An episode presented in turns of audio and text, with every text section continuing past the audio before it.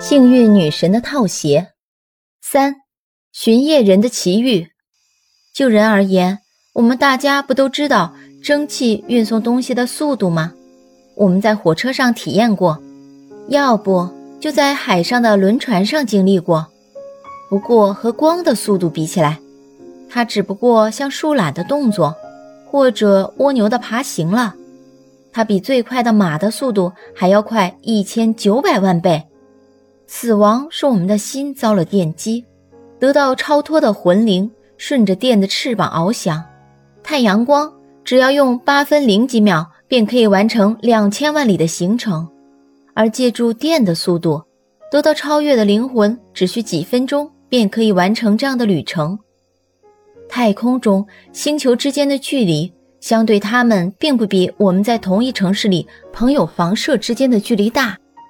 尽管我们朋友的房舍之间的距离是很近的，可是要是我们不像巡夜人那样穿着幸运女神的套鞋的话，那么电对我们的心脏一击，便会使我们的身躯变为废物。只几分钟，巡夜人的魂灵便飞了五万两千里，到达月亮去。大家知道，月亮是由一种比我们地球轻得多的物质组成的。是一种我们可以称之为新飘落下的雪一样柔软的物质。它落在许多许多的环形山中的一个山上。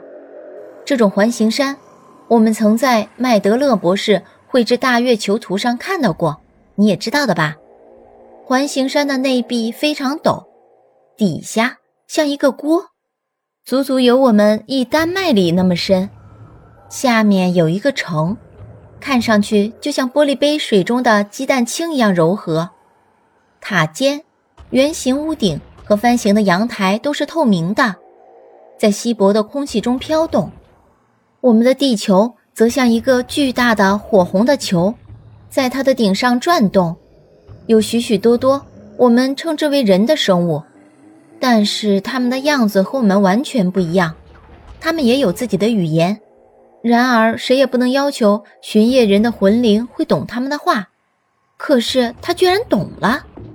巡夜人的魂灵很懂得月球邻居的语言，他们就我们的地球争论了一阵，对我们地球上有人居住表示怀疑。对于明白事理的月球人来说，地球的空气一定太浓，不适合住下去。他们觉得月亮才是唯一有生物的地方。真正是最早早球人类居住的星球。不过，让我们回过头来看看东街，巡夜人的躯体怎么样了？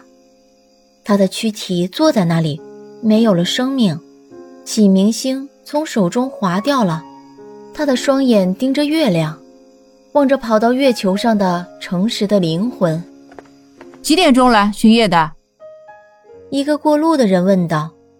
巡夜人没有回答，过路人轻轻地捏了一下他的鼻子，他的躯体失去了平衡，倒下了。要知道，这个人现在是死的。捏他鼻子的那个人吓了一大跳，巡夜人死了。他报告了这件事，大家谈着这件事。清晨，躯体被人抬到医院里去了。如果魂灵这时回来，而且很有可能回到东街找自己的身躯，又找不着的话，那一定是天大的笑话了。他当然会首先跑到警察所，接着到户籍办公室，从那里查看死者的名单，然后跑到医院。但是值得我们庆幸的是，灵魂能主宰自己的时候，他是最聪明的，是躯体把他搞得蠢蠢笨笨的。前面说过。巡夜人的躯体到了医院，被送到了清洗间。这里人们做的头一件事，自然是把他的套鞋脱掉。这时魂灵是要回来的，他径直奔向躯体。那个人立刻活了过来，他一再发誓说：“这一夜是他一生中最可怕的一夜，即使给他两块银币，他也不愿再尝这个滋味了。”不过这一切都过去了。同一天，他办完手续出院了，可是套鞋留在医院里了。